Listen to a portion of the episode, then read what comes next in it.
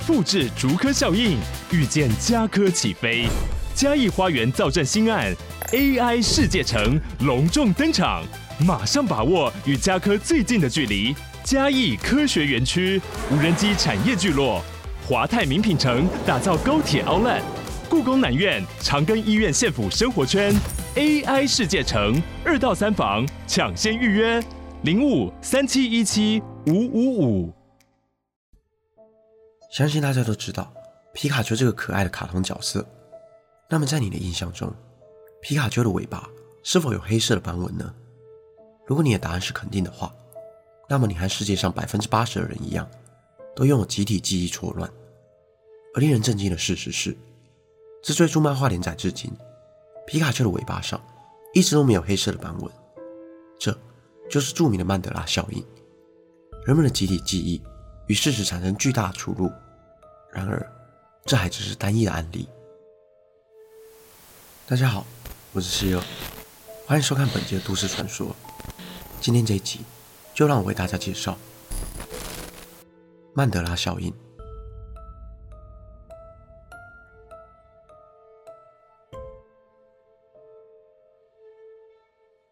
两千零九年，在北美知名论坛 Reddit 上出现了一篇贴文，ID 名为 SkyShare 零三三的作者在贴文中询问：是否有人记得？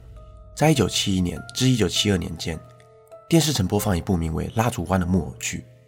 贴文上传后，立刻获得大量的回复，网友们纷纷表示对这部动画片印象深刻。在众多网友们的记忆中，《蜡烛湾》是美国俄亥俄州五十八频道所播放的木偶剧，每日下午四点播放，每集二十分钟。故事围绕在一个名为波西的海盗，乘坐着一艘会说话的海盗船“笑柄号”。四处寻宝探险，然而这部看似合家观赏的节目却充满着诡异之处。主角波西的身体是用其他木偶的残肢拼凑而成，看起来相当的诡异。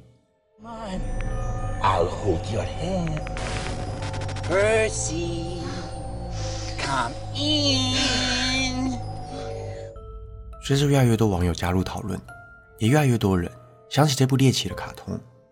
还有网友说。节目中还有一个名为珍妮斯的女性角色，珍妮斯在动画片里时常发出令人不适的尖叫声，甚至还有穿着人皮斗篷的反派角色剥皮魔。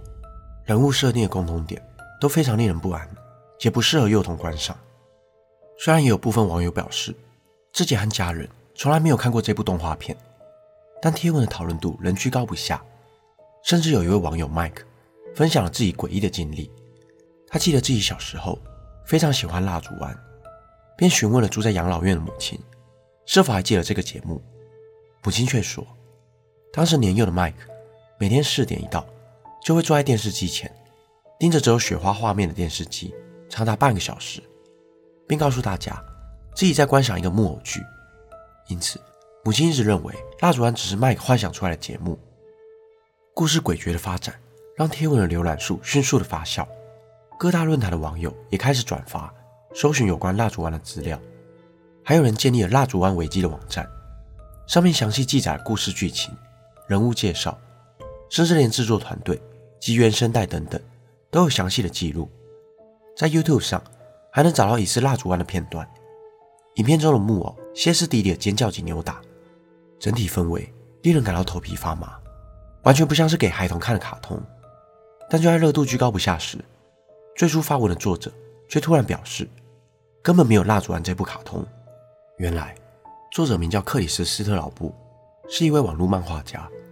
他和朋友们一起编撰出《蜡烛湾》这个故事，灵感来自于1970年代的真实儿童节目《Lazville》。该节目确实曾在电视台播出，画面也同样诡谲，但电视台从未播放过名为《蜡烛湾》的卡通节目。关于《蜡烛湾》的一切纯属虚构。这样的消息。无疑带给许多人冲击。克里斯也因为创造出了这个有如病毒似的都市传说，而成为了网络界的名人。至于蜡烛湾维基这个网站的最下方，也有一个不起眼的注明：希望来探访网站的人不要揭穿这起恶作剧，并反对使用者上传质疑真实性的资料内容。相关的剧情影片，则是用拥有者根据网站资料所创造出来的内容。虽然作者已亲自出面辟谣，一切都是假的。但仍有阴谋论者提出了这样的理论：美国政府在早期使用了名为 SEBTAW 的洗脑技术，也就是利用电视播放的雪花画面，吸引幼童观赏，并在画面中置入讯号，入侵幼童的潜意识，使其受到催眠，以达到洗脑、控制人民的效果。这样的传说也有相关的文书资料佐证。美国在冷战时期曾对囚犯进行过类似的实验，因此。有人认为，蜡烛案正是洗脑实验下的产物，作者只是受到政府的压迫，才出面澄清故事是虚构的，目的就是为了避免网友们持续挖掘出更多蜡烛案背后的真相。而类似的事件还有两起发生在日本。两千零一年，日本匿名讨论区 Two Channel 有网友投递了一篇贴文，标题名为“想谈谈已成为传说的焦老事件”，没想到才刚送出不久。立刻涌入了大量的网友留言：“事件是禁忌，请立刻删除贴文，不要制造恐慌。”诸如此类相当激动的回复，让不知情的网友更加的好奇，到底发生了什么事件，让大家如此的恐惧？尽管网络上流传着许多关于事件的相关资料以及照片，但所谓的焦老事件，其实全部都是空穴来风，根本没有真正的内容及相关的事件。但只要每当有人问起，就会有大批的网友留下文章都被删除了，这件事情当初闹得很大，等等穿凿附会的留言，犹如钓鱼文章一般，吸引不知情的人提问，再用手动文字回复，造成人们的恐慌以及好奇，引导人们深信焦老事件是个不能提起的禁忌话题。另外一个同样发生在日本，相传在一九八四年七月二十日的午夜。日本电视台播出了一段关于哆啦 A 梦的诡异片段，大致内容是：大雄与哆啦 A 梦使用了道具抵达地底，并碰到地底人。经过引导后，两人找到一个巨大的地球仪。接着，地球仪裂成两半，并从中间流出黑色的浓稠液体。大雄与哆啦 A 梦害怕的紧紧抱在一起，画面也逐渐淡出。这集被网友们称之为“消失的一集”，而这集的开头名为“异人”。乍看之下，其写法就与日语的“去死”相似，且这集不仅从头到尾都没有声音，画风也与平常看到的欢乐氛围不同。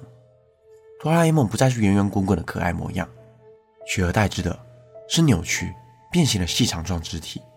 另外，还有网友回忆起，在一九九六年九月二十三日的凌晨，也是哆啦 A 梦作者藤本弘去世的那一天，电视播放了一集名为《不去不行》的传说剧集。画面中，大雄一人独自在房内不发一语的来回兜圈。画面重复了长达十分钟后，大雄淡淡的说出了一句：“不得不走了啊。”随后，大雄走出房间，画面就此结束。尽管官方否认这样的集数存在，但网络上仍有许多网友表示曾看过相关的片段。这些知名的事件，尽管经过了官方或是原作者的辟谣，但还是有大量的群众。坚信自己曾经看过，这些都可以被归类为群体记忆偏差。支持这一派说法的人相信，这是平行宇宙相互影响作用下，让人们产生对既定事实有不同记忆的状况，也就是广为人知的曼德拉效应。这个名词来自于南非黑人领袖纳尔逊·曼德拉。在数千多人的记忆中，曼德拉早在八零年代就在狱中过世，甚至记得当时新闻转播丧礼的过程。还有其遗孀在丧礼上的致辞内容。不过，事实上，曼德拉在九零年代才出狱，跟当选了南非总统，一直到二零一零年才病逝。不论是蜡烛湾、焦老事件，或是哆啦 A 梦神秘的那两集，至今仍有许多拥戴者相信，在各大论坛上都能找到许多相关的贴文。不过，让人真正背脊发凉的是，曾有人提出了这样的理论：只要有心人士利用了这个效应。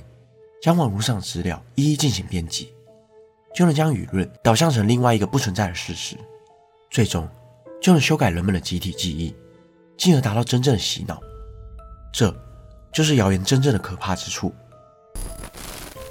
本期的内容就到这里，谢谢你看到最后。